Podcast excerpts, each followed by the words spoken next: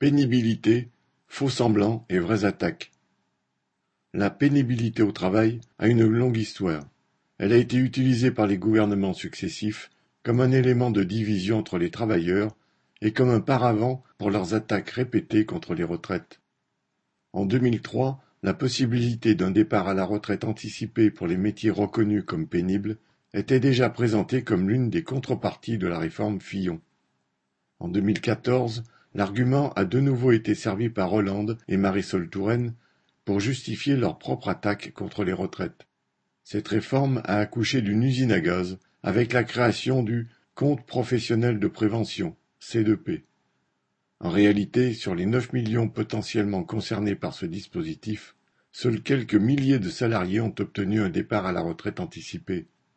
Aujourd'hui, le gouvernement Macron resserre donc la même soupe pour tenter de justifier sa propre réforme, tout en avouant que cela ne concernera pas plus de soixante mille travailleurs supplémentaires.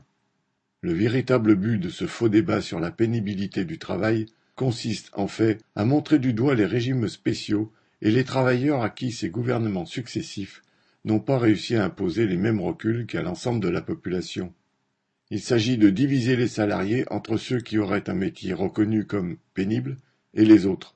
Mais il suffit de voir que les ouvriers sur chaîne, les caissières de supermarchés, les travailleurs qui portent des charges lourdes ou sont exposés à des risques chimiques ne sont pas concernés par la pénibilité du travail tel que l'entend le gouvernement pour se rendre compte de la supercherie.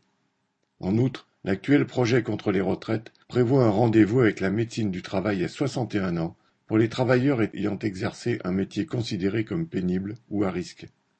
Non seulement médecins et associations dénoncent le manque de médecins susceptibles d'assurer ces consultations, mais il s'agit surtout d'obliger les travailleurs à faire reconnaître individuellement qu'ils sont usés professionnellement. En clair, ce n'est plus le travail qui serait considéré comme pénible et usant, mais tel ou tel travailleur qui serait éventuellement reconnu comme usé par son travail. Ainsi, gouvernement et commentateurs en tout genre discutent doctement du poids du boulet et de la chaîne. Au fond, c'est encore justifier le droit des patrons à estropier et abîmer des hommes et des femmes au nom du profit. Marlène Stanis